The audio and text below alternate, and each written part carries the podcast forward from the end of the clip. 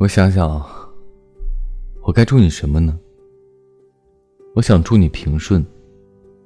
可漫漫长路，并非皆是坦途。想祝你快乐，但未来之途并非都是欢欣。失意低谷在所难免。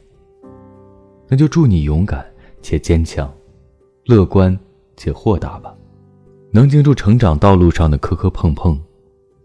也能面对人生旅途中的曲曲折折。我希望你活得热烈。